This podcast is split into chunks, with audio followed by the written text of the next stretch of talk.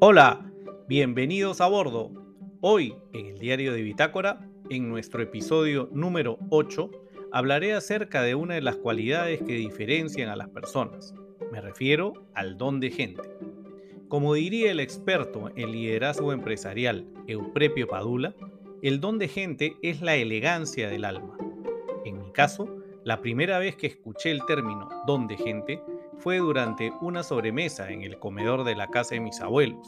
Mi abuelo Moisés describía a un personaje que reunía una serie de cualidades positivas, las mismas que se resumían en una sola, don de gente.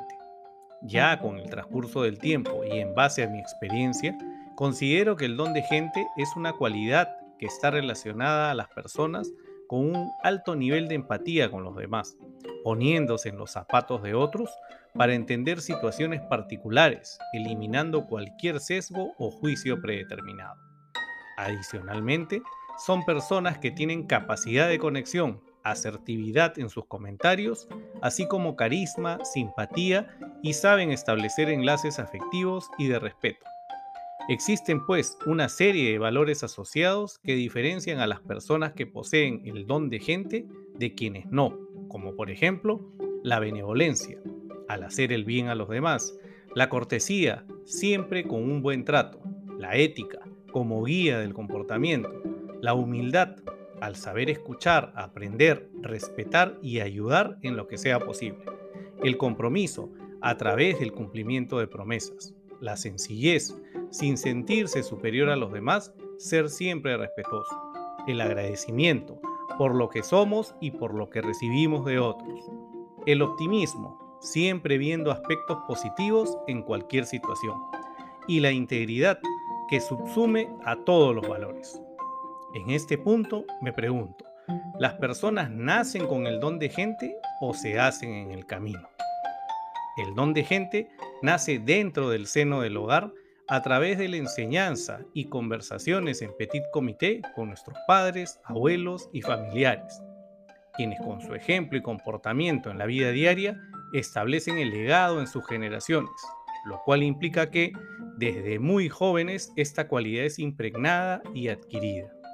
Sin embargo, las personas también adquieren esta cualidad en el camino de su vida basada en experiencias y aprendizajes, discriminando comportamientos, tratos y conductas negativas, con lo cual van moldeando su don de gente.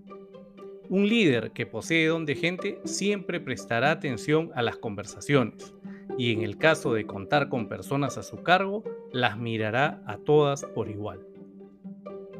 Esta es una cualidad y habilidad blanda que actualmente diferencia a las personas en los grupos laborales y en cualquier tipo de organización. Y nuevamente, tomando una frase de Euprepio Padula, don de gente son mujeres y hombres que llevan consigo como el mejor perfume ese algo más que les permite de forma inmediata establecer puentes afectivos y emocionales con cuantos les rodean. Finalmente, la persona que posee el don de gente tiene una alta inteligencia emocional y por ello conoce sus propios límites y controla sus emociones para mejorar las relaciones con las personas a quienes llega a entender en su máxima dimensión. Y hasta aquí llegamos. Soy Jorge Padilla y para mí ha sido un gusto compartir este episodio número 8. Un gran abrazo para ustedes.